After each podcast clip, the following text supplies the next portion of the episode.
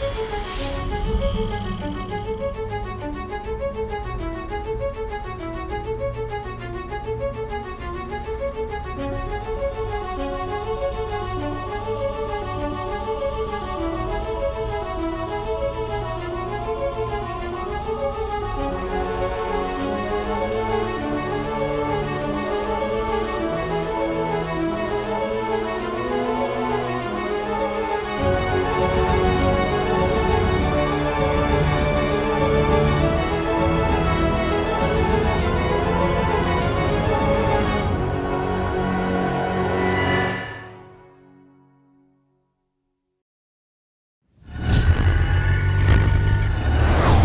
Gunters a otro capítulo más de Multiadversos. Como cada semana estamos Us, ¿Qué onda?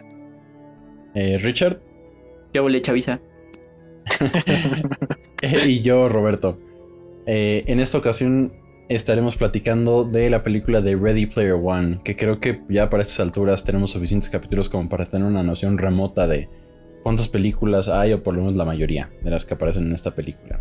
Ni hablar de los Eh, videojuegos. Y, ah, bueno, y habla de los videojuegos, en, en efecto. Es la, la principal, ¿no? Eh, uf, bueno, ok, esta película eh, está basada en la novela de Ready Player One, que la tengo aquí en las manos para aquellos espectadores en, en YouTube. Eh, novela escrita por Ernest Klein. Eh, la película dirigida por el mismísimo Steven Spielberg. Pues no había nadie más que quien, quien la dirigiera. Eh, es una película de 2018, producida por Warner Brothers precisamente, eh, que básicamente sigue la historia de Wade Watts en un futuro pues distópico, no muy, no muy lejano, eh, en donde existe una plataforma de realidad virtual llamada el Oasis. Es un mundo virtual donde, pues en la película por lo menos, todas las grandes corporaciones de videojuegos y todas las franquicias de, de cómics, películas de cultura popular en general gringa, se fusionan en un solo mundo donde inclusive es una forma de... pues eh, puedes ganar dinero dentro del oasis, ¿no? Y es una es un ya es es un aparato económico dentro del mundo en el que se vive, ¿no? Evidentemente en este futuro distópico, pues el mundo es tan feo que todo el mundo se prefiere vivírsela 12 horas o más en este mundo virtual con un, visores este, de realidad virtual y trajes este, interactivos. Em, pues para, para, para pues vivir e- esta extraña realidad. Em, el creador, pues el creador de, de este juego, que es que no sé si decirle, sí es un juego, es un videojuego básicamente. El creador del, del videojuego fallece y al fallecer pues reta a, a todos los usuarios del Oasis, que se llama la plataforma, a encontrar un huevo de Pascua. Bueno, así es la traducción literal, los easter eggs famosos de los videojuegos y ya recientemente películas. Eh, y es toda una casa similar a la que yo he estado promocionando en capítulos pasados. Eh, por encontrar este, este huevo de oro, ¿no? Este, este easter egg con la ayuda de tres llaves que están escondidas en algún lado del oasis, ¿no? Y quien gane, pues será el, propietario de toda la herencia de este, este señor y pues ganará el concurso. Y entonces es el gran concurso de James Halliday, ¿no? Del creador. Y pues Wade es el primero en encontrar la primera pista y así se, se mueve toda la historia entre pues buenos, malos, villanos, este... Un cazarrecompensas ahí medio extraño y pues todas las referencias de cultura popular estadounidense que se les pueda ocurrir, ¿no? Particularmente la ochentera. Entonces, sin, sin- tanto choro, eh, chicos multiadversos, ¿cuándo se imaginaron que iba a haber alguna película donde literalmente pudieran ver eh, en una sola pantalla a un DeLorean de Regreso al. Futuro, la moto de Akira y a King Kong en, en una sola pantalla, ¿no? Y esto es nada más por poner un ejemplo, ¿no? O sea, e- evidentemente el libro es muchísimo más amplio y re- recomendado el libro, por favor leanlo. Eh, aquí evidentemente por derechos de películas y etc se vieron limitados, pero es un mundo de cultura popular, ¿no? Entonces, que empecemos con Us. ¿Qué, qué- cómo, cómo se sintió siendo este, pues geek, freaky, nerd, como te quieras denominar, este, ver este tipo de acción en pantalla? Ah, no sé, es que sí me atra super atrapó.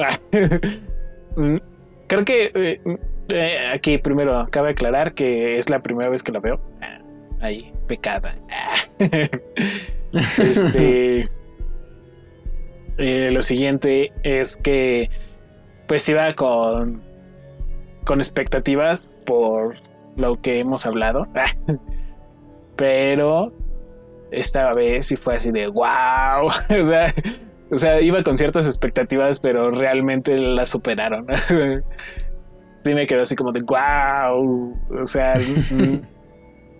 no sé, quedé anonadado de, de ver, o sea, o sea, cuando, cuando saca, cuando saca su coche que va en la carrera, y digo, güey, bueno, para empezar, lo, primero, lo, primero, lo primero que me fascinó fueron estas construcciones de, de remolques. Dije, me parecieron inusuales, pero me parecieron atractivas. Porque es como, eh, ¿cómo decirlo? Es como una vivienda, entre comillas, prefabricada y emergente, entre comillas también, con estructuras recicladas. Eh, bueno, es entre comillas, pongámoslo también.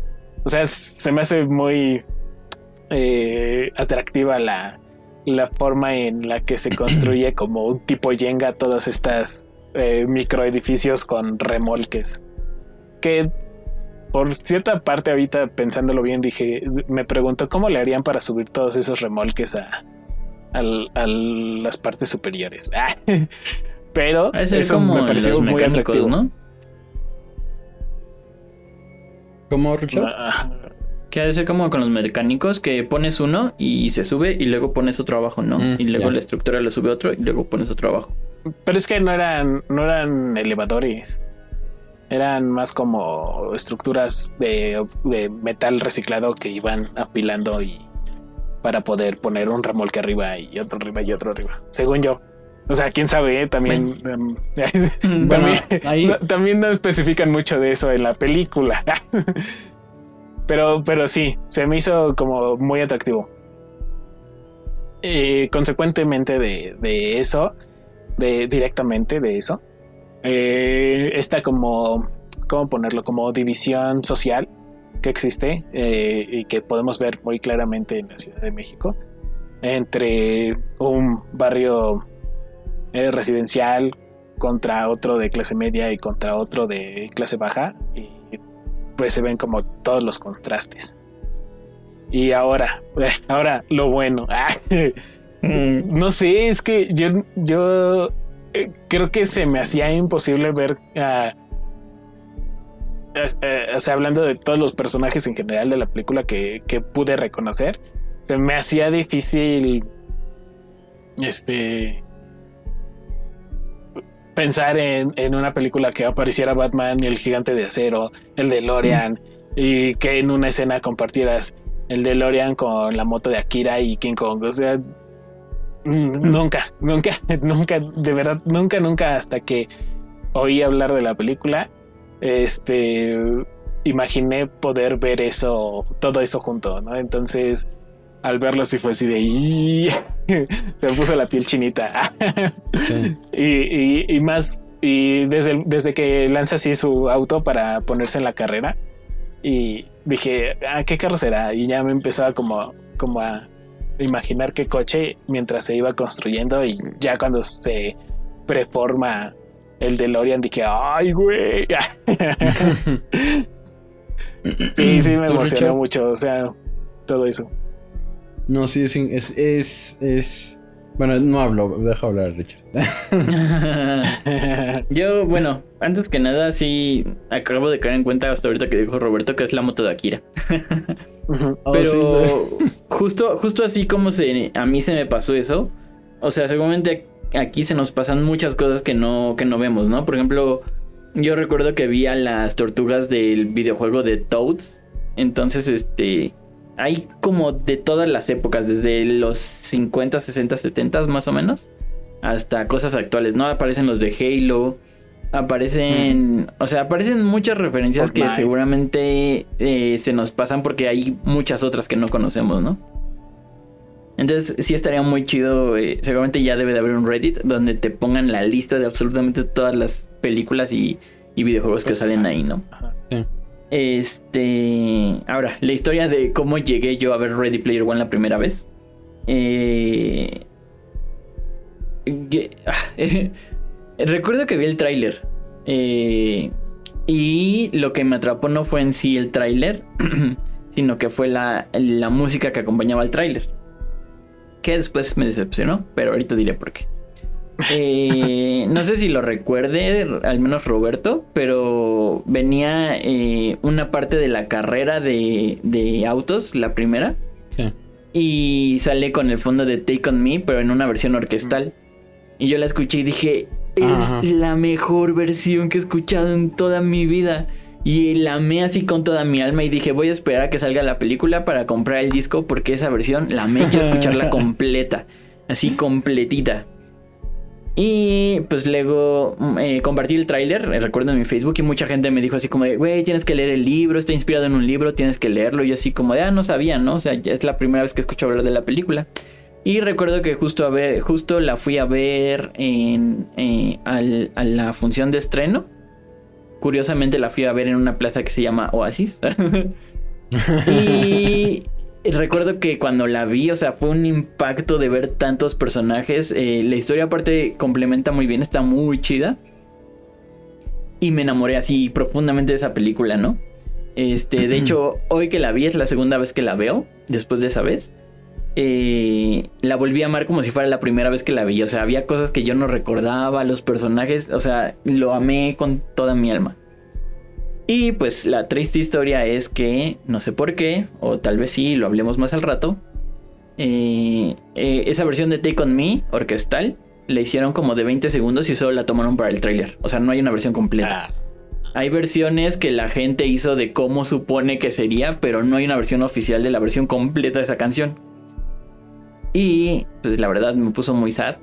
Porque pues saliendo de la película dije, ah, qué raro que no la vi, ¿no? Y me puse a investigar y resulta que no, no es parte del soundtrack, solo la, utilizaron para el tráiler.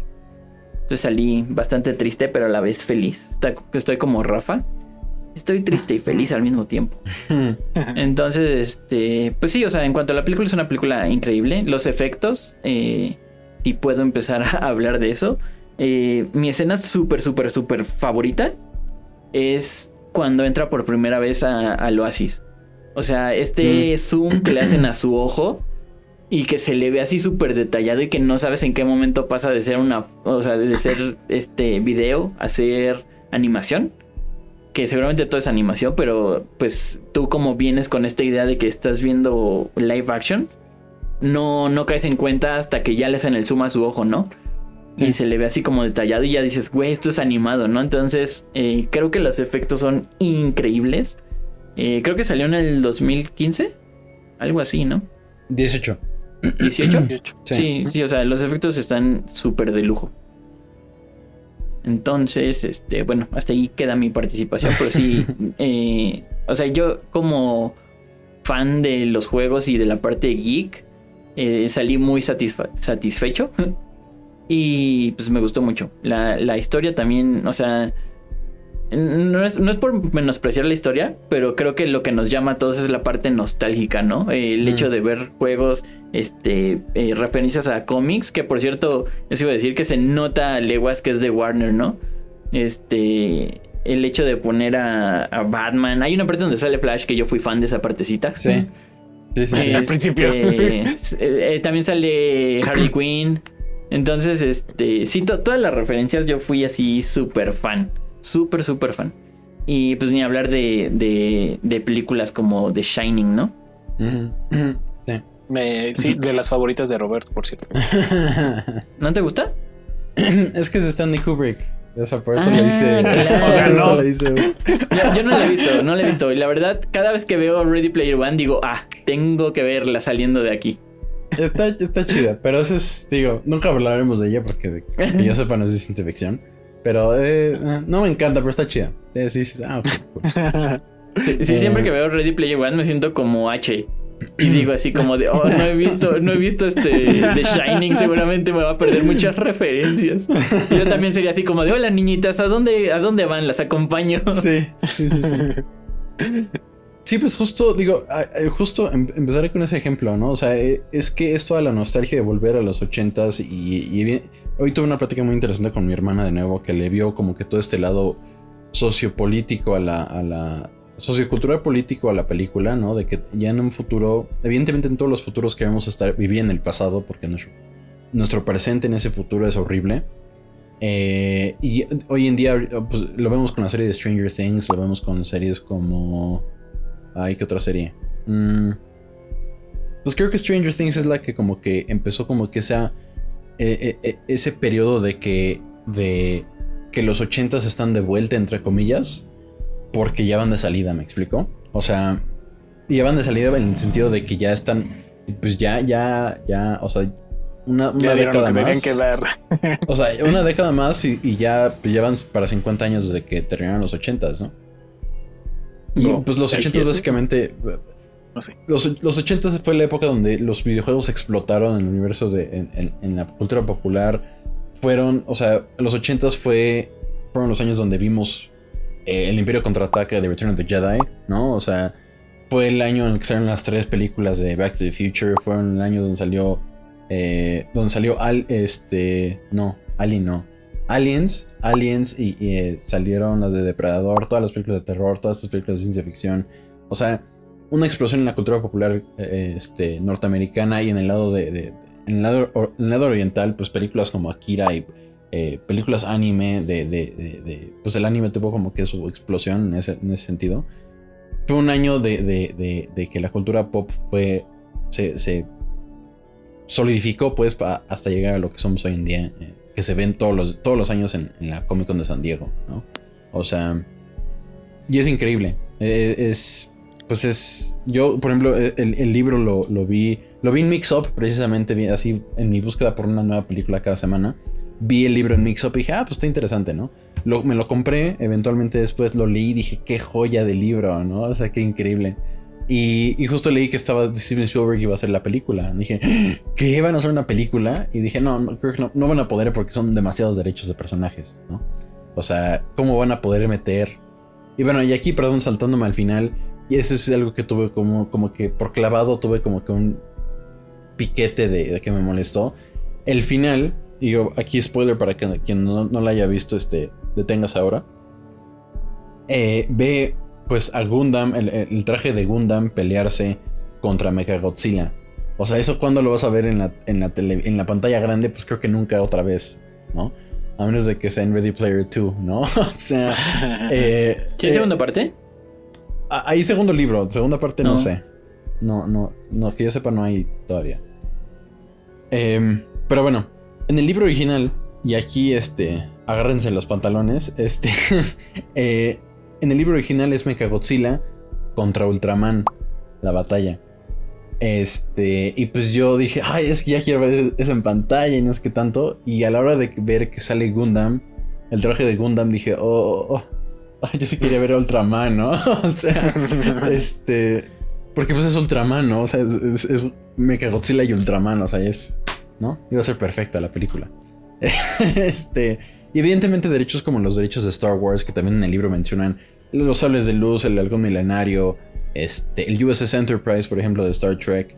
4.000, 8.000 cosas de, cultura popular que evidentemente por derechos y financiación, pues no lo podían meter. Eh, que nada más se escuchan luego con efectos sonoros y demás. Eh, pero creo que es, es, este es de esas películas en las que fue como Endgame, creo. O sea, fue una culminación de casi 40, me atrevería a decir casi 50 años de cultura popular norteamericana en una sola película. Y creo que no pudo haberlo, o sea, no lo pudo haber resuelto mejor Steven Spielberg que, o sea, no, creo que no hay otra persona para haberla hecho, la peli. A lo mejor eh, Kubrick, ¿no? Sí, definitivamente, sí, definitivamente. Em, y no sé, o sea, es una película que si no sabes de eso, o sea, si no te gustan ese tipo de cosas, no la agarras a la película, creo. Eh, es increíble. Y en ese sentido, pues todo el, todo el trabajal de efectos visuales que hay aquí, nada más brebaje, este, eh, eh, el, el, work de. Pues todo el trabajo de efectos visuales que primero se grabó la fotografía principal en live action, que es el mundo afuera del oasis. Y luego se grabó todo a la. con motion capture, ¿no? Como grabaron similar a, la de Monster House, si la ubican. Grabaron a los actores con puntitos. Y, o sea, con una cámara, pues chafita, pues y pasaron sus movimientos a la computadora y tener la cámara chafita de referencia nada más.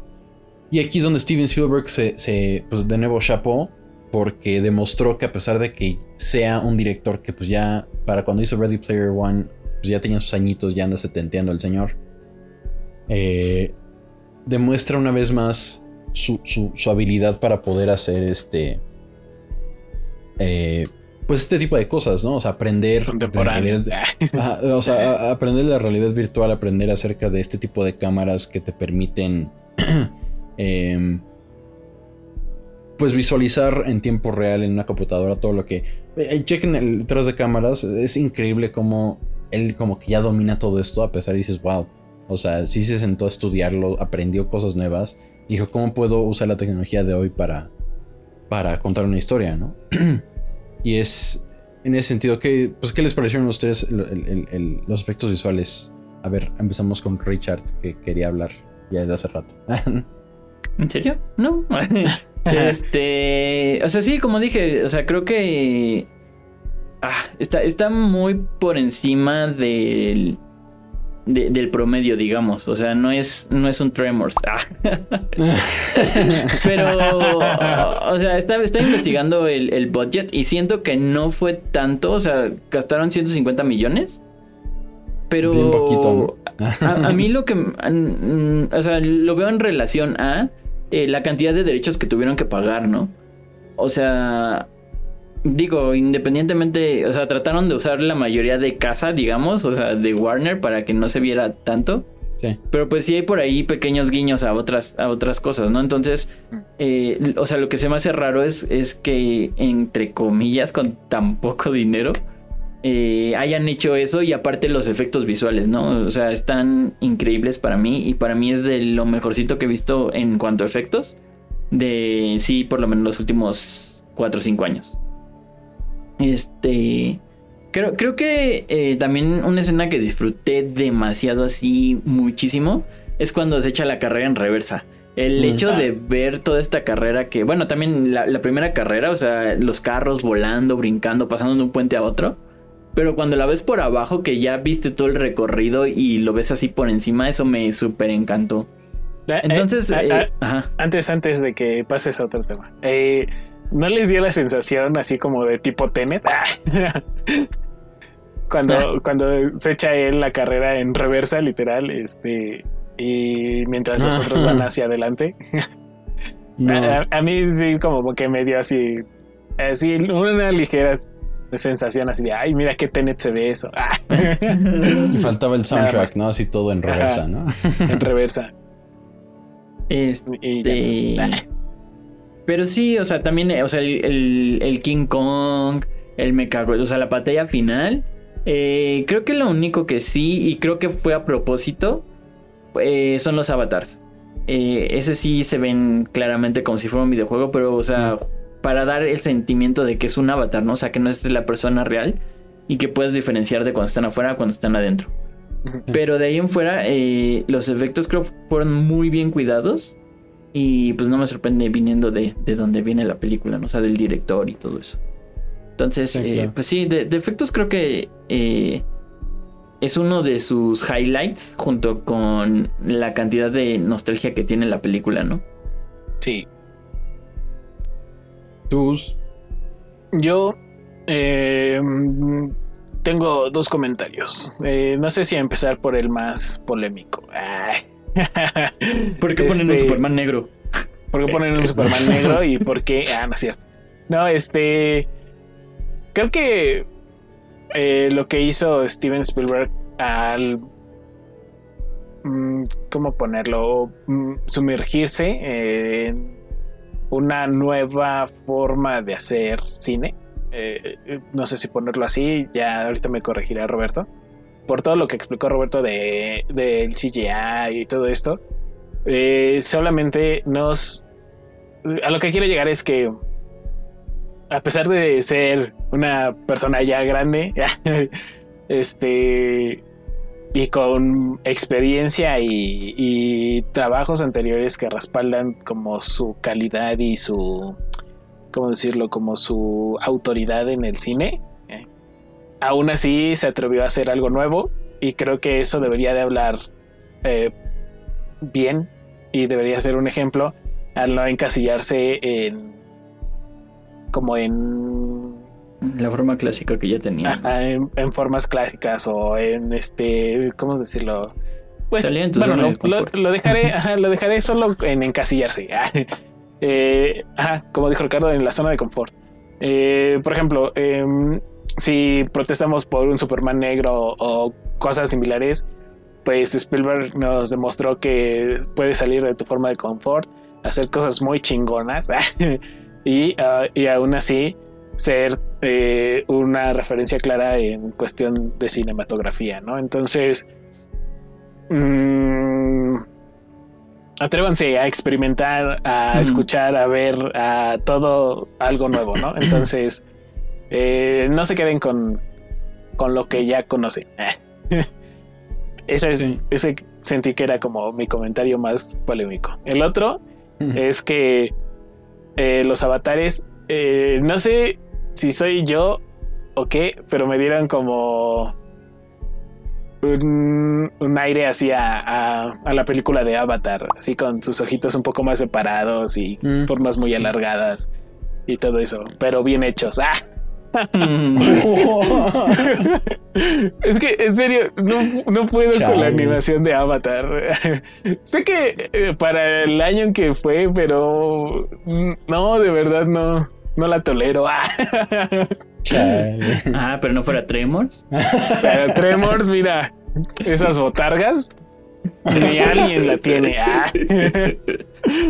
Pues, de, hecho, ahí este sale Neytiri, ¿no? La, la, la, chava, bueno, quien interpreta a esta Zoe Saldana en Avatar, sale ahí en el club al lado del iRock. Cuando sale Harley Quinn, precisamente. Ah, ajá. ¿Ah, sí? Sí. ¿En serio? Sí, sí, sí. creo que no le puse mucha atención. Eh, creo que ahí, ajá, por ejemplo, ahí destaca la figura de Harley Quinn. Entonces, no la recuerdo. Es que, es que es justamente eso que decía. O sea, hay tantas referencias que te vas como por la, la más obvia que tienes, pero no te das cuenta que hay todavía más detrás de eso, ¿no? Ajá. Este. No, no, no, o sea, no nada contra Avatar. Ah, la verdad, sé que es buena pero a mí en lo personal no me gusta la animación. Eh, nada pero yo la odio. pero yo la sé odio. que es buena, pero se estrenó seis veces, no se hagan. Ajá, también. No, no, no es, no, es, que la odie, simplemente creo. No, no es algo que vea así. Ay, voy a ver Avatar. este. Eh, mm, ¿Qué me quedé? Ah, sí. En el diseño de los personajes. Está. a mí me pareció interesante. Porque eh, ¿cómo decirlo? Como que... Como que tienen diferentes niveles de personalización. y hay unos así como muy sencillos y hay otros ya que están súper producidos y cosas así. Y sus skins, y dirían los chavos.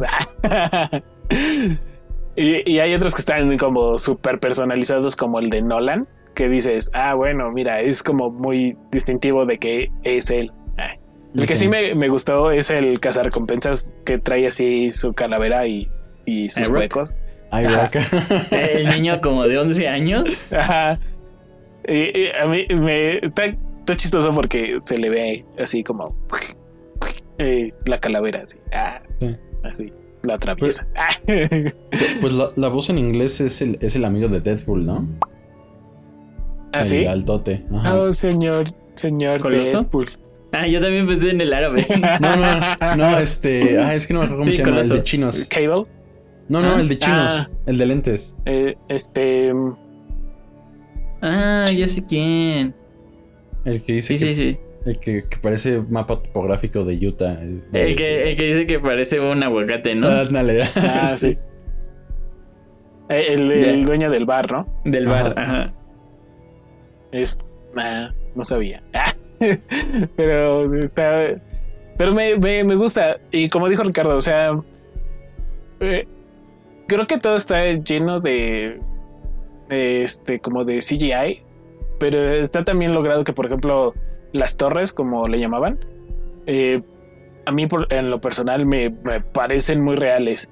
Y no caen en este punto como que luego a veces vemos del hiperrealismo que se ven o al menos yo siento, ah, aquí ya no quiero meter también en tantos problemas, Al menos yo siento que, que a veces el rendereado, por ejemplo, para cosas de arquitectura, son tan hiperrealistas que se ven irreales.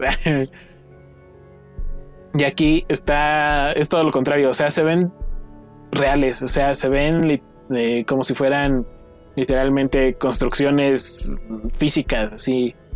Y, y, eso es lo que más me encanta, ¿no? Que, que hayan tenido como esa, esa, esas atenciones, así que prestarle atención a de que el mundo real se tiene que ver real y el mundo virtual se tiene que ver como un videojuego.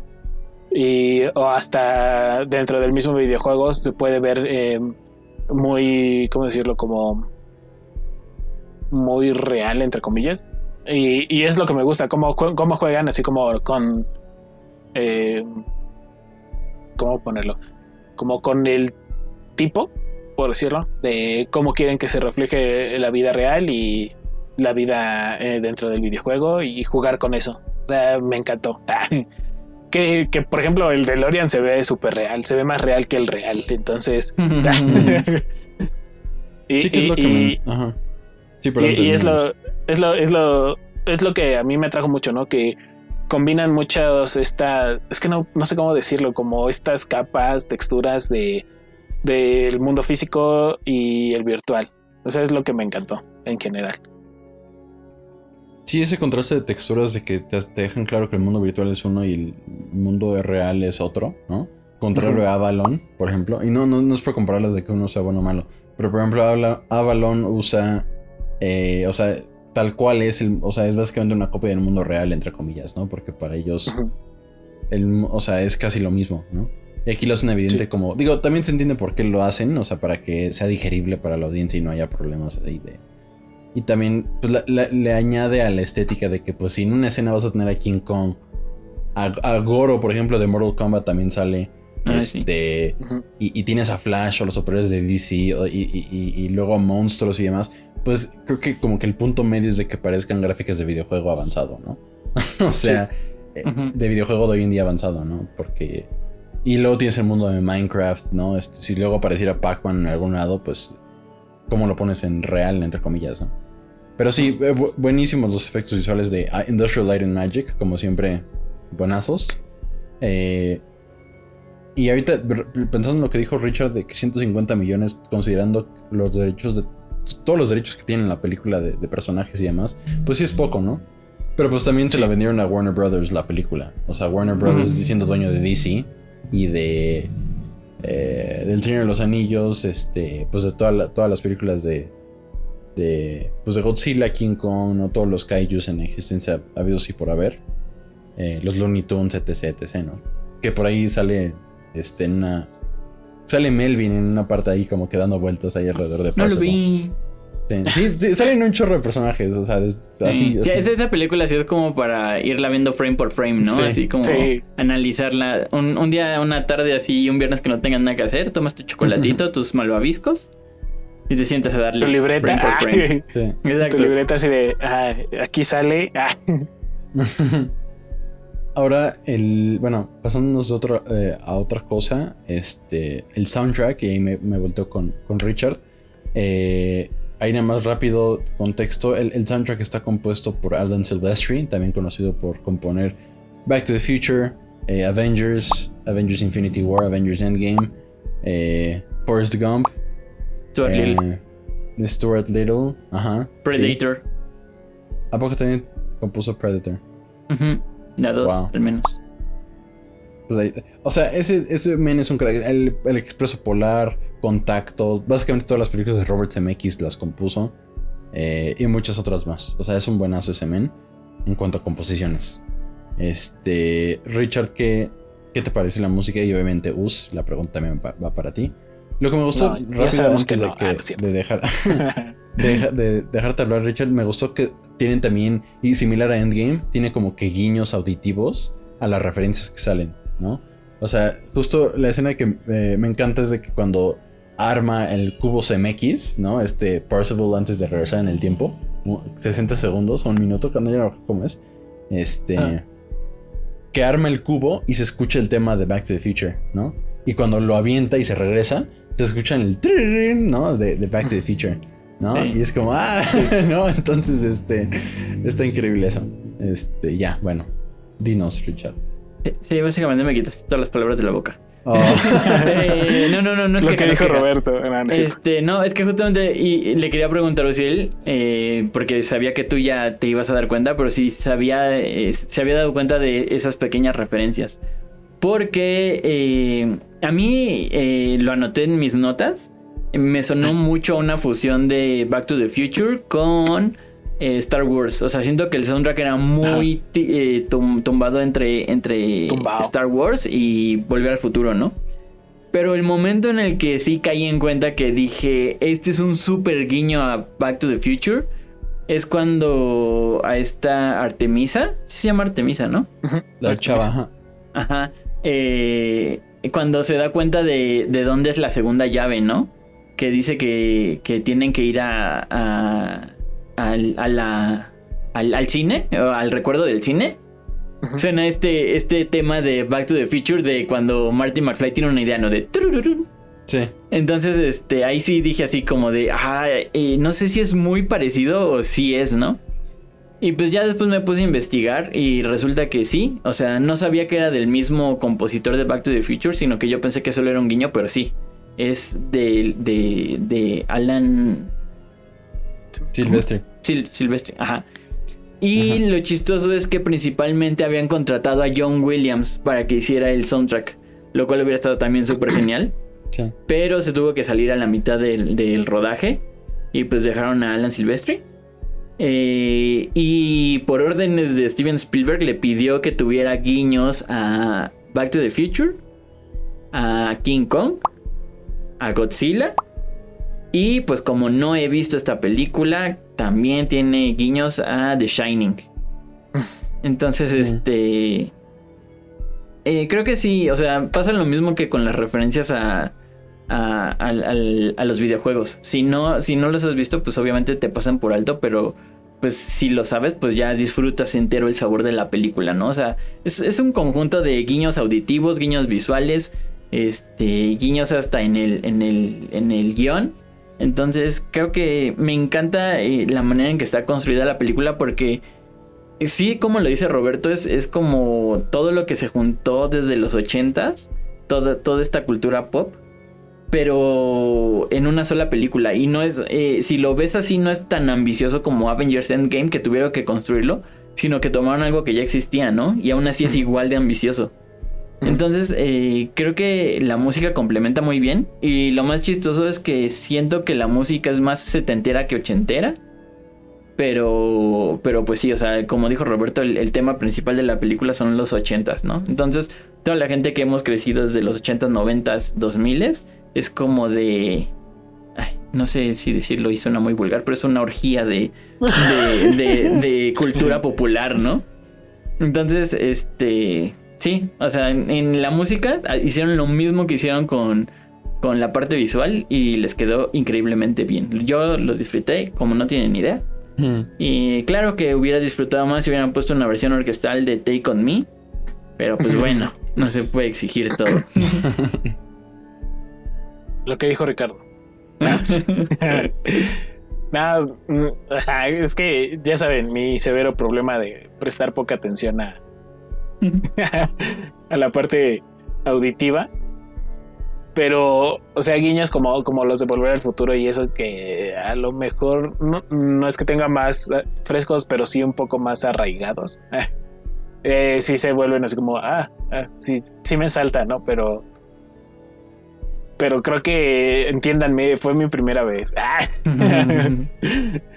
Y, la otra es aquí una queja de por qué venden una cosa eh, que era una como máquina del tiempo prácticamente.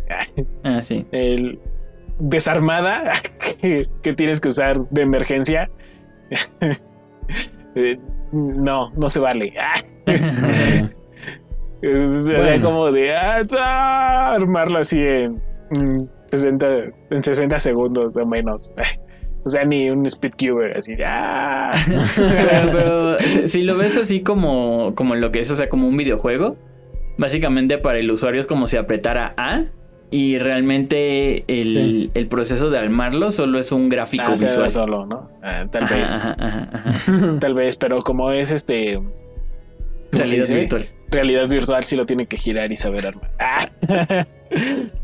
Ah. este, pero, pero sí, o sea, de lo poco que pude notar de, de la música, sí. es que Miren, si, si no me di cuenta de muchas de las referencias eh, visuales, menos me voy a dar cuenta de las referencias auditivas. Así es que yo creo que sí la tengo que ver por lo menos otras dos veces, así como para eh, para enfocarme en lo que estoy escuchando más que en lo que estoy viendo. Eh, no sé si me da a entender. Sí. Casi, casi, casi, casi necesito eh, solo escucharla para darme cuenta de lo que se está oyendo. Y con la referencia de que de haberla visto por primera vez, eh, me ubico más o menos dentro de la película para poder saber como en qué está pasando cuando se escucha X o Y cosa. Pero sí se me hace complicado notar como todos esos guiños. Sí, a mí me pasó algo similar a ti. De hecho, me pasó lo mismísimo. Porque la primera vez que la vi estaba súper enfocado en tratar de encontrar estas referencias visuales. Y pues como había, leído ya el libro, dije, ah, pues hay que ver qué tanto se apega a la, o sea, el libro a la película, ¿no? Como adaptación. Ajá. Y, y, vi que habían sacado el soundtrack y dije, ¿a poco tiene soundtrack esta película, no? ¿A poco tiene eh, tantas canciones? Este, exacto. Y las escucho en Spotify, ¿no? Y digo, hoy, o sea, sí, sí me acuerdo de esa escena, pero es como. Siento que no fue. Ahí sí, o sea, yo siento que no fue tan memorable. Precisamente porque como que tuvo un chorro de guiños que careció de. Como que de sustancia propia, ¿no? Ajá. Digo, que sí la tiene, ¿no? Y evidentemente está ahí y después de, verla una segunda vez y tercera, ya los empiezas a notar, ¿no? Y dices, ah, ok, la música aquí, la música allá. Y Richard ha de saber mejor de eso, más que nosotros dos. Pero como que no sé, no, no, no está tan remarcada, ¿no? ¿no? es como Star Wars de que dices, wow, qué soundtrack, ¿no? Este. Y obviamente, pues extraña, se extraña John Williams precisamente porque Steven Spielberg y John Williams son igual que Hans Zimmer y, Christopher Nolan, ¿no? O George Lucas y, John Williams, ¿no? Este. Eh, sí, después de la tercera vez que la ves ya, pues escuchas el tema de King Kong, escuchas el tema de Godzilla, cuando aparece Mechagodzilla. Este, y escuchas estos temas de Back to the Future. Lo, que sí coincido con, con Roberto, que, o quién fue quien dijo, que necesitas tener como este badaje previo, por lo menos un poco, para poder identificar como de dónde viene qué cosa. Eh, ah, ojo aquí, no, no me quiero no me quiero escuchar mamón, pero, pero bueno, la ventaja es de que es cultura popular. Entonces, directa o indirectamente hemos escuchado eh, mm, canciones o música o lo que sea relacionado, por ejemplo, a, Godzilla o, o, Back to the Future o cosas. O sea, la ventaja de, de ser este popular es eso, ¿no? Que, que aunque no sepas de dónde es, las ubicas de cierta forma. O sea, tienes noción de que existe una canción o algo. Sí. Y ahí es donde lo que decía Richard, ¿no? De que la, historia, pues si no es la gran cosa, o sea, tampoco es la gran cosa. Y ahí, y ahí, pues metámonos rápidamente con lo del guion y la película en general como trama. Que si fuera nada más una recopilación de varios guiños y referencias a películas, pues sería una muy mala película. Porque te duraría como media hora esa nostalgia de decir, ah, mira, wow, referencias, pero no hay nada que lo cargue, ¿no? Y en ese sentido creo que la historia, o sea, el libro, bueno, ahí nada más nota, o sea, nota, el libro es abismalmente diferente a la película. Lo que se mantiene en esencia es el concurso y de que este Wade es el que encuentra las tres llaves y bla, bla, bla. Pero sí es, sería más larga. Y incluso este libro por el contenido sí da como para dos películas mínimo. O sea, sí está...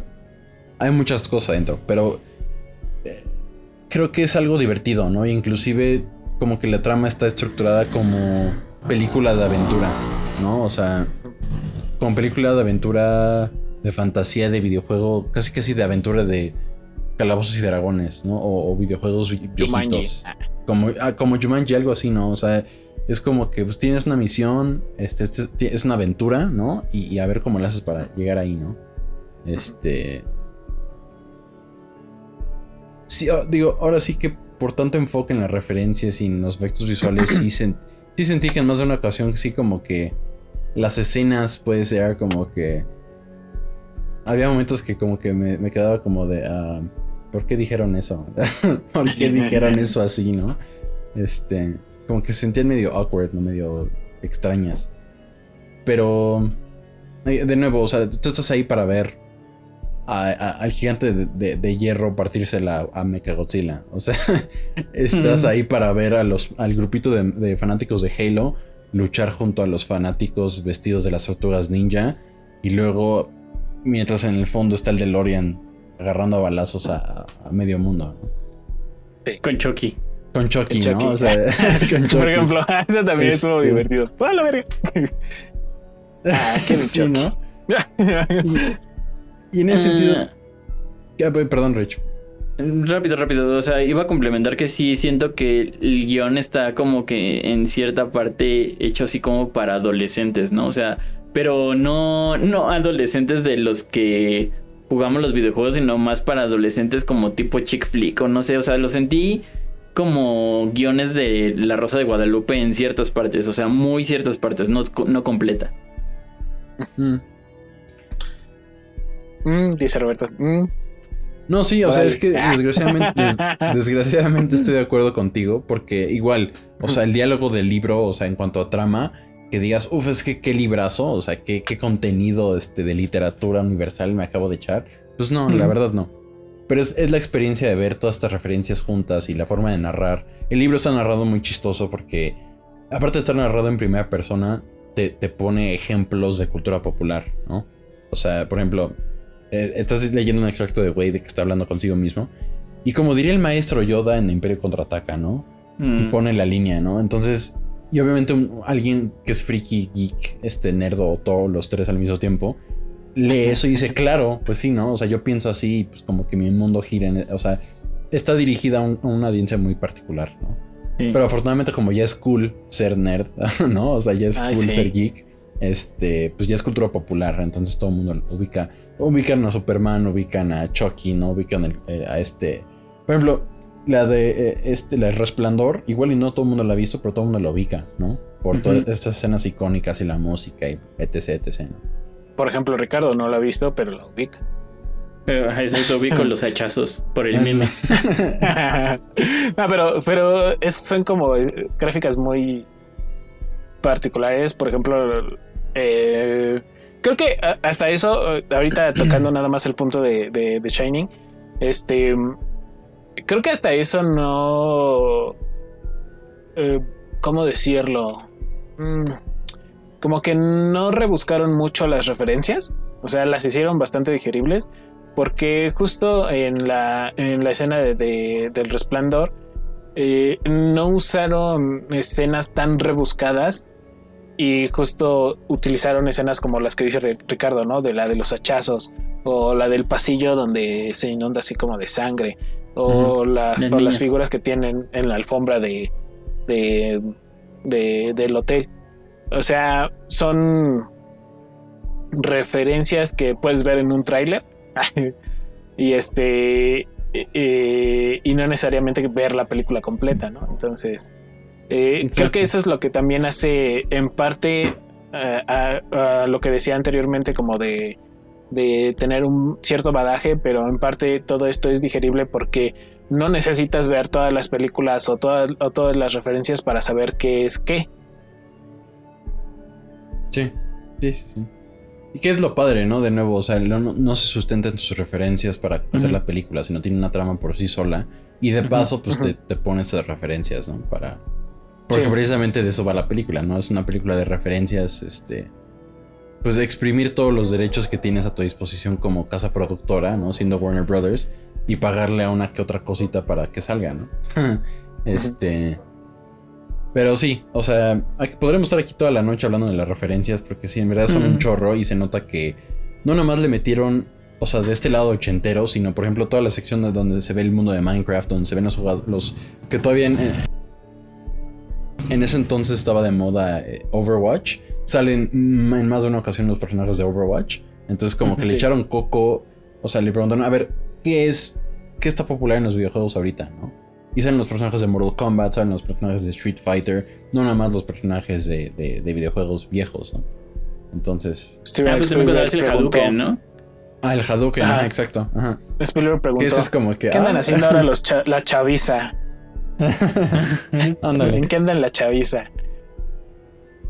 Este, y bueno, para empezar a cerrar, a menos de que quieran hablar de otra cosa, este, les que esa es la pregunta que también les hice a, a, mi, familia, que también son fans de la peli. Este, en la carrera, en la carrera del inicio en la que participa Wade y, Artemisia y este H, y esta H, perdón, este, ¿qué, ¿qué automóvil usarían ustedes? O bueno, ¿qué modo de transporte usarían? Meteoro. Ufas. Ay, no sé. Para competir. Digo, tomando en cuenta que le pueden añadir lo que sea, ¿no? Pero. Ya ni te dejé terminar la pregunta. perdón. No, este, pero sí, o sea, ¿qué, ¿qué, modo de transporte utilizarían para, para, para la carrera? Creo que el mío es bastante oh. obvio. ¿La Flash? Ah. Eh, no, o sea, el, primer, el primero que se me vino a la mente, la verdad, fue el tren de Volver al Futuro. Pero luego ya me detuve a pensar y. Que no es demasiado. pero es que no sé, o sea. Yo usaría el Slave One. Uf, ajá. Pero no sé qué tan tramposo sea. Eh, sería un poco, supongo, porque pues no hay. No hay naves ahí. utilizaría, utilizaría el carrito de Hot Wheels de Boba Fett. este, no, creo que es. O sea, el más chido, sí, ahorita que lo mencionó él para mí sería el eh, Meteoro. Ay. Está muy difícil. El Max 5, Max 6, ¿no? ¿Cómo se llama el Max coche? 6. Ajá. Sí. Ah, es una joya ese coche. sí. Ay. Oye, a ver, a ver. Pero una pregunta, o sea, eh, si tienes que conducir el Max 6, ¿también tienes que usar pantalones acampanados? Sí, claro. Es parte del estilo. Es el uniforme. Dice, no importa. Tú, Ay, a ver. No, espérense, espérense, yo todavía no termino. sí, yo estoy. Yo estoy entre. Mira, yo teniendo estoy en cuenta de, Toreto. Algo así.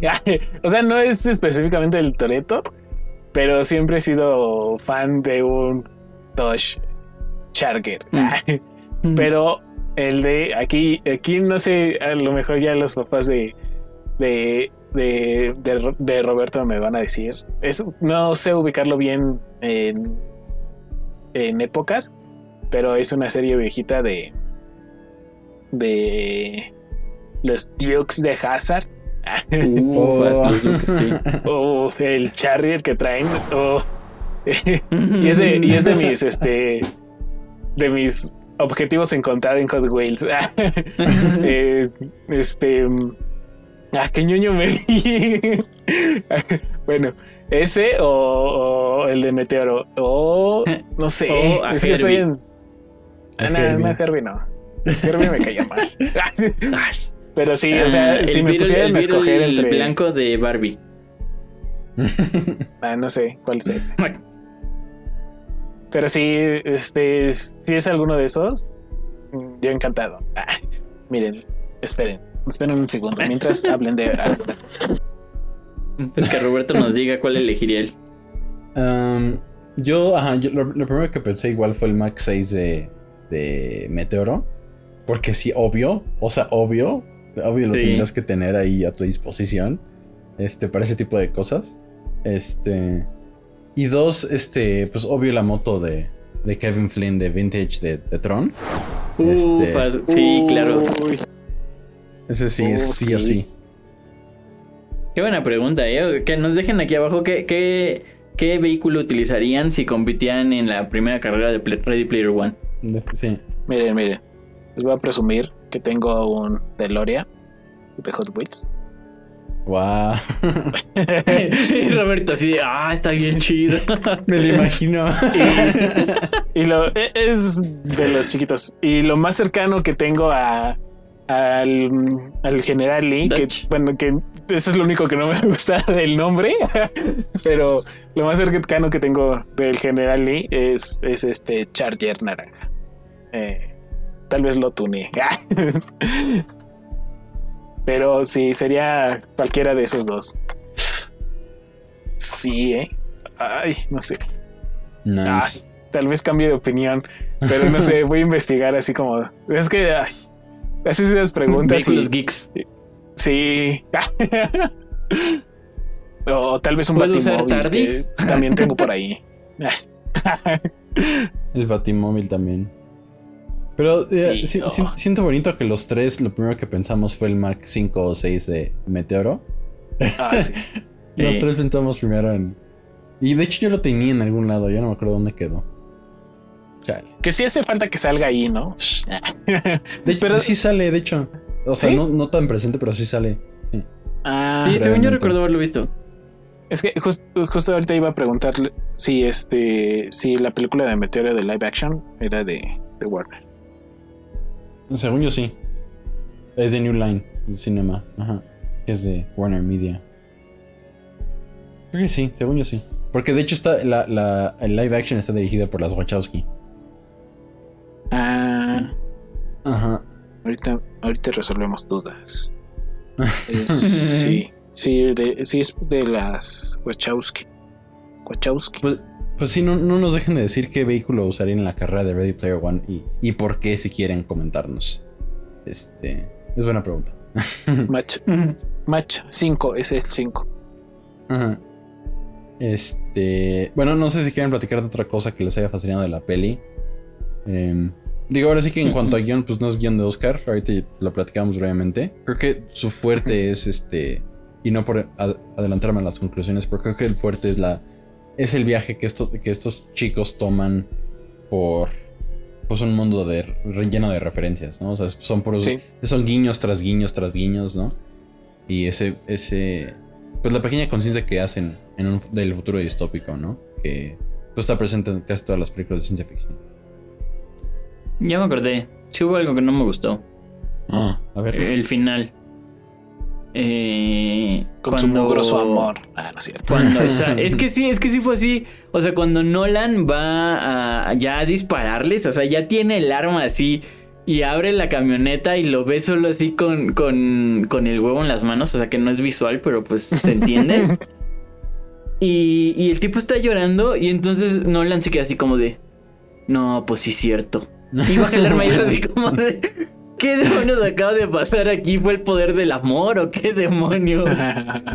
Eso fue lo único que no me gustó. O sea, no creo que sea súper malo, pero siento que le pudieron haber dado como algún otro, alguna otra razón. O sea, no, no me gustó personalmente. Y pues yo creo que voy a leer el libro, pero, pero supongo que es igual, ¿no? Eh, no, no, no, no. De hecho es, uh. este, es, un poquito más dark el libro en varias cosas. Sí los de mata cierto. De hecho, ajá, ahí spoiler alert. Este, bueno, bueno, ese es mucho spoiler del libro. Este, ¿quién que se los diga o la Netflix no? Échalo, échalo. Bueno, este show, el niñito, el que es este ninja, él se muere. Sí se muere. Oh. lo, matan los lo matan los Sixers en, en, el mundo real. Van a su casa y, y lo aventan por una ventana. ¡Ah, la máquina! sí. Y es como que no se metan con los Sixers, este, chavos, ¿no? Y que fue como que de aviso. cuando es, cuando es de los Sixers me imagino a los Pixies de los Padrinos Mágicos. Pixies, somos Pixies. somos Pixies. este... Y sí, está bien dark. Eh, o sea, hay, hay, varias cosas que son medio avanzadas para el público general eh, del libro. Y entre ellas el final. Pero para que eh, ahí no te lo spoileo, este lee. Ese sí no lo spoiles. Sí. Sí, exacto. Ah, sí, lo voy a leer. Sí, y cualquiera que le guste, así como que pues les guste mucho este, este, la cultura popular gringa, les recomiendo muchísimo el libro porque está contado desde el punto de vista de alguien que es super nerd. y que le encantan los videojuegos, le encantan los cómics, le encantan las series de televisión, le encantan las películas, o sea, todo eso. O sea, es. Está, está cool, está muy, está muy bien hecho el libro. Este. Pues ya creo que ya. Eh, ese, ese, pasamos a las conclusiones si les parece bien. Claro. Este. A ver, empecemos contigo, Us. Bueno, si quieres, si no, que vaya sí. sí, para. Yo que fui el primerizo. Este. Ay. Pues es que creo que ya dijimos muchas cosas. Pero el gran valor, que obviamente es el más evidente, el tema de la nostalgia. Pues sí, o sea, sí se agradece. Porque yo, por lo menos yo en lo personal, creo que nunca, em, ¿cómo decirlo? Nunca esperé ver a todos estos personajes que conocía o tenía alguna referencia, o incluso personajes nuevos que solo he visto como así ocasionalmente en algún sitio. Eh, verlos en una película, si es de uff. Eh, la otra, pues es como todos los efectos que se ocuparon y el gran trabajo que se hizo. Y lo que, lo que les digo que me quedo muy a gusto y muy impresionado de ver cómo manejan esta estética de lo real y de lo virtual y de repente las combinan y cosas así. Mm, se me hace muy, muy, muy, muy este. Muy loable. Ah, y todo el trabajo de, de animación y, y, lo cuidado que estaba todo, ¿no? Este, como pues ya dijimos, creo que eh, el, no sé si defecto o no, no creo que sea defecto, sino que no es un gran acierto el que toda la película apele a, a la nostalgia. Eh, pero pues se entiende por la clase de película que se esperaba, ¿no? Que también no deja de ser buena simplemente por, por eso. Este, creo que en este caso, creo que sería, eh, eh, por lo menos a mí en lo personal, sería, este, como que no es que, no es que el guion pase a segundo término, simplemente es complementario con todo lo demás, ¿no? O sea, con lo que pretendían hacer. Y, y, creo que es este, bueno, al ser complementario, pues creo que creo que lo vuelve muy, eh, no sé si ponerlo como orgánico o no, no orgánico, no, como muy digerible todo, mm. para que lo puedas entender y lo puedas disfrutar. Creo que eso es lo, el gran acierto y el gran desacierto, ¿no? Por parte del guion. Pero, en general, muy, muy like. este, me gusta mucho. Este, sí la quiero volver a ver. Eh, y más por la experiencia que ya contó Roberto, que es similar a la mía, que a lo mejor eh, los guiños auditivos eh, no, no son muy ¿cómo decirlo?, muy este, frescos para mí. Entonces, creo que me gustaría poder descubrir un poco más de esos y a lo mejor ya una tercera vez, este, como teniendo la experiencia de, de ambas formas de verlo, entre comillas, porque literal una sería escucharlo. este, em, y pues, pues nada, o sea, sería eh, eh, mi calificación sería. Eh, ay, uy, a ver si no me pega Roberto. Pero un 5. Nada, no es cierto. este.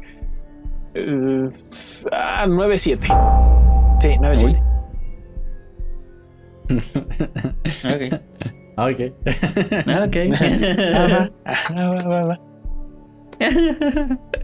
A ver, vas, Richard. Ah, pues sí, creo que, o sea, es una cosa que diremos una y otra vez. El fuerte de la película es la nostalgia, tristemente. O sea, no es que el, no es que el guion sea malo, pero pues tiene más peso, tiene mucho más peso la nostalgia. Y pasa algo muy chistoso que es, o sea, si no has visto ninguna, es una película decente. pero mientras más referencias tengas de la cultura popular, más te atrae la película, más te llama, más, más vas viendo y más vas diciendo, ah, sí, claro que sí, esto está chido, esto salió acá, ¿no? Entonces, este... Ahí, ahí, tengo... o sea, no es... Mm, sí, o sea, sí es lo que dices, o sea, entre más referencias tengas, sí es más disfrutable a lo mejor, pero era lo que decía, aún así no deja de ser digerible por las pocas referencias que podamos llegar a tener pero obvio, si tienes más, si profundizas más en este tipo de películas o en todas las referencias que pueda llegar a salir, obviamente eh, incrementa por mil ah, este el, poder disfrutar en su complejidad, la complejidad entre comillas, la película, ¿no? Creo. Eh, no sé, a, lo mejor no. Bueno, de forma personal, nada más. Este.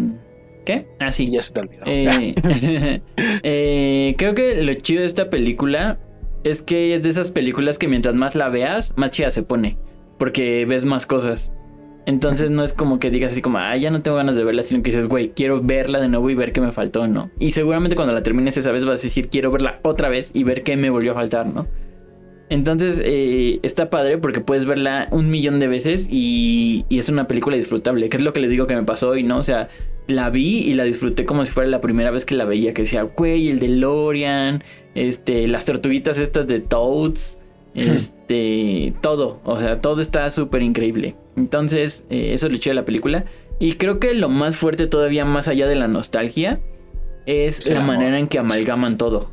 Entonces, el hecho de que tenga referencias musicales y referencias visuales, más aparte de la historia, creo que está muy bien complementado. O sea, no es como que sientas que cada, cada, este, cada oficina hizo lo suyo y al final lo juntaron como equipo, como equipo, ¿no? Entonces, este, creo que está muy bien amalgamado todo. Eso es lo chido de la película. Sí. Y, pues sí, o sea, se resume en eso básicamente. Y de calificación, le iba a poner más, pero no quiero verme ofuscado por la nostalgia.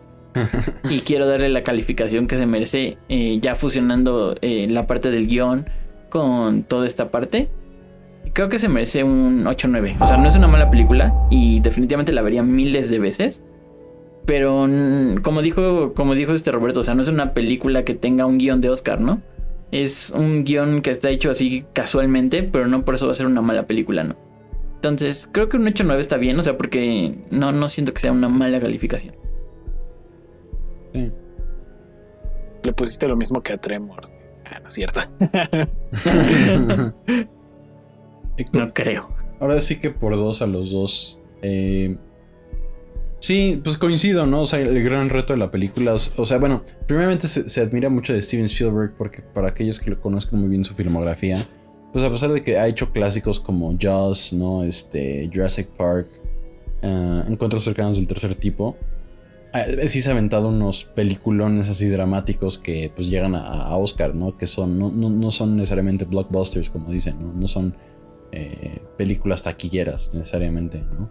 Y creo que con esta película se salió de su zona de confort en el sentido de que, pues bueno, hagamos una película que rompa las barreras de, lo, de la tecnología, ¿no? ¿Cómo puedo usar la, tecnología de, de, hoy para poder contar una historia que nunca se había contado antes, ¿no? O que, de, una forma que nunca se había contado antes. Y, por ejemplo, pues, digo, ahí ya nada más para terminar de hablar de eso, este, pues varios, varios movimientos de cámara estuvieron hechos en, en un set con varios puntitos, ¿no? O sea, a Steven Spielberg le dieron una cámara, eh, una dummy camera, como le dicen, este, una cámara virtual, y con pues un estabilizador, pues estuvo moviendo la cámara como él quería que se viera en tiempo real, con todos los actores ahí, ¿no? Con todo y puntitos. Y eso, eso, para cuando salió Avatar, por ejemplo, en 2010, creo que es, o 2011 eso era impensable. O sea, eh, ya Avatar a ese nivel de, imágenes 3D eh, con efectos visuales ya era, un, ya era un chorro, ¿no? Eh, y pues sáltense 10 años y tenemos la tecnología que usa The Mandalorian, ¿no? Que es un domo 270 grados para proyectar imágenes utilizando la tecnología de realidad virtual para que la cámara se mueva, o sea, que el fondo se mueva según la cámara, ¿no? Y estas, estas fueron de esas películas que aportaron a ese, a esa evolución, ¿no? O sea, es muy bonito pues en ese sentido y más uno siendo amante de, del cine como profesión, pues es muy bonito que todos los días se va descubriendo algo y cómo hay gente que se avienta a posiblemente arruinar sus, sus carreras como cineastas para dar algo nuevo, ¿no? Y que sí quieran seguir estudiando y que quieran seguir haciendo algo nuevo. Ay, este, y pues en ese sentido, sí, no, no es el mejor guion. Sí hay varias ocasiones que dices, ah, ¿por qué dijiste eso, no? Um, sí debo confesar que el libro es mil veces mejor, pero yo solito contestándome a mí mismo, entonces leeré el libro si quiero leer el libro, veré la película si quiero ver la película. Eh, las actuaciones estuvieron pues decentes. Creo que mi actuación favorita fue la de Ben Mendelssohn, que es el actor de, de Nolan Sorrento. Siempre le hace bastante bien de malo, ese men. Que también salió en Rogue One y también salió en... ay Dios, ya no me acuerdo en qué otra. Pero sale en Rogue One como el director Krennic, ¿no? Eh, y él, bueno, él me cae muy bien. Este... Los efectos visuales, pues ya lo hablamos, están excelsos, creo que están bastante bien. Eh, pues sí, están muy bien hechos, o sea, están muy bien pensados en ese sentido de que innovan la forma de contar las historias. El soundtrack, eh, pues igual y no es memorable, pero pues funciona bastante. Eh, creo que Adam Silvestri lo que tiene es de que funciona muy bien para pelis donde le tienen que armar de emoción, ¿me explico? O sea, donde hay momentos críticos de que, ay, es que algo va a pasar o van, están escalando o, uniendo fuerzas para algo, ¿no? Por ejemplo, él también compuso noche Una noche en el museo, uno y dos, ¿no? Entonces, todas, todas estas escenas donde donde eh, el, el, guardia eh, del museo reúne a todos los personajes del museo para, para buscar la tableta y como que se arma un mini ejército de, ah, sí, vamos a lograrlo. Esos temas creo que se le dan muy bien a Alan Silvestri, ¿no? Y por, nada lo, lo, contrataron para componer Avengers, ¿no? Entonces, este... Em, ¿Qué más? Pues ya, ya para hacer el choro corto. Eh, mi calificación coincido con Richard de que la volvería a ver muchas veces por ese amor a la nostalgia. Más creo que sería injusto juzgarlo nada más por eso. Entonces le voy a dar un 9, un 9 cerrado. Le doy. Eh, digo, sí, podría mejorar el guion mil veces, pero creo que para lo que es está bastante cool. Y sí, me debieron a Ultraman, eso nunca se los voy a perdonar. no les pongo en menos, nomás porque... El chavo sí, no, es que. Ah, sí, es que pues es Ultraman, man. Y sabiendo que estaba Mechagodzilla es como. Ah, chale. Pero bueno. Este. Pues ya, esos, esos, fueron nuestros comentarios y conclusiones respecto a, Ready Player One. No nos dejen de decir en los comentarios qué les pareció la peli, si les gustó o no les gustó. Habrá gente que pues diga, no, es que es una explotación y capitalización de todo lo que lleva haciendo Estados Unidos como como empresa del entretenimiento. Pues sí, ¿y qué, no? o sea, pues generó trabajos, este, empleó a actores y a gente de, de, crew, de cámara, de efectos visuales, etc. Entonces, pues, está chido, disfrútenlo. No es material de Oscar, váyanse a descerrar tantito con una historia divertida. Que, pues, hasta cierto punto, pues sí, sí es divertida y chistosa en varias ocasiones, ¿no? Particularmente el inicio, ¿no? Me encanta como dice este cuando ponen los ejemplos de que, qué significa que, que, bueno, en inglés lo ponen to lose your shit, eh, ¿no? Este, it literally means losing your shit y que está a punto de aventarse el señor por la ventana. Ah, sí. y dice, ¿no? Este... Eh, es una película divertida, creo. Creo que es la palabra. Y no tiene nada de malo, al contrario. Em, pues ya. Este, no se, no se les olvide seguirnos en redes sociales, en Instagram, en Facebook, estamos como Multiadversos. Este es nuestro grupo de Facebook de Multiadversos, donde discutimos y publicamos cosas ocasionales. Ya hay varios miembros ahí que aportan semanalmente, casi diariamente, cosas, este, desde artículos, noticias y fotos chistosas referentes a las pelis que ya hemos platicado. No nos dejen, no, no se les olvide sus comentarios, leemos comentarios todos los lunes y subimos capítulos todos los jueves. Eh, y si les interesa saber qué hacemos en nuestras vidas personales, nos pueden seguir en redes eh, con Richard en... A mí me pueden encontrar como Darksteel Turili en absolutamente cualquier red social. Eh, principalmente estoy activo en YouTube y en Instagram. En Instagram subo historias diarias de lo que hago. Y en YouTube subo dos videos a la semana, eh, versiones orquestales, karaoke, versiones cambiadas de grupos. Este, así que si quieren dense una vuelta y seguramente encuentran algo que les gusta. Un buenazo el Richard, no, no, no se les olvide. Vean sus, vean sus videos, vean sus covers, vean todo, es rifado el don. Y ahorita Aus eh, igualmente, ahorita ya les cuenta qué hace, pero es buenísimo en todo lo que hace. A pesar de que no sube tan seguido como Richard y ni mucho menos. yo, estoy hasta atrás en comparación de ellos dos, porque yo, yo nunca subo nada. Este. No, pero, sí estás activo, o sea, sí subes historias y cosas así. Bueno, pero son historias de. Son historias de, ajaja, ah, mira qué momazo, ¿no? Y lo comparto. lo que sea. Lo que es este, bueno. Lo que es em, bueno. Creas interacción. Pero bueno, hay ah, vasos. Ah, bueno, a mí me pueden encontrar en Instagram como eh, arroba u.hv. Y pues nada, o sea, subo un poco de todo. Foto, eh, dibujo y a veces algunos memes. Pero pues ahí me pueden encontrar. Eh, cualquier comentario que tengan o de lo que quieran platicar, pues igual por ahí, este, lo que se les ofrezca.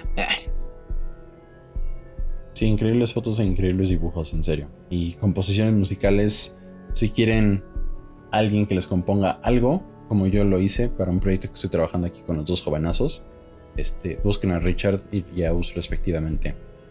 Eh, ya me estoy comiendo a mí mismo. Este, eh, A mí me pueden encontrar en Instagram como eh, Robert-Fields-2000. Eh, está el enlace de mi canal de YouTube de Fields Productions, donde he estado subiendo desde 2013 más o menos ediciones, este, cortometrajes en, live action, uno que otro en stop motion eh, y últimamente ejercicios, trabajos de, de mi carrera como universitario en la licenciatura de cinematografía. No he subido mucho, estoy por subir un trabajo que estoy haciendo con aquí con estos dos chavos. Muchachones este, creativos, creadores. Este. no sé cuándo lo esté subiendo. Desconozco, pero ya muy, muy pronto, muy pronto ya lo estaré subiendo. Ya les estaremos contando. Sí, ya lo queremos ver. y, nos falta que hagas un corto de viajes en el tiempo. otro. Otro, em, y pues ya, muchas gracias por seguirnos, vernos, escucharnos. Para todos aquellos que nos siguen, muchas gracias por siempre darnos like, compartirnos. Y les agradeceríamos mucho si, si conocen a alguien que les podría gustar una, por lo menos una de las películas o un tema general que hablemos, compártanos. Igual si estén pendientes que luego tenemos invitados especiales de, del de, de, a través de, de, los distintos rincones, del multiverso. Invitamos a, a gente para que nos den su punto único y profesional de vista, ¿no? Entonces, sí. no olviden que este programa se llama Multiadversos y como buen multiverso es es este es multi es multi ah. es multi. Pero, pero, pero, lo divertido de aquí es que podemos este podemos eh, eh, encontrar figuras que no necesariamente les encante la ciencia ficción pero aún así quieran participar lo que hace rico estas pláticas exacto Em, pues ya, eso es todo. Muchas gracias, chicos. Es siempre un placer hablar con ustedes. Ay, gracias. Nos vemos el próximo. Ah, el lunes y, el próximo jueves también. Sí. Bye. Adiós. Bye.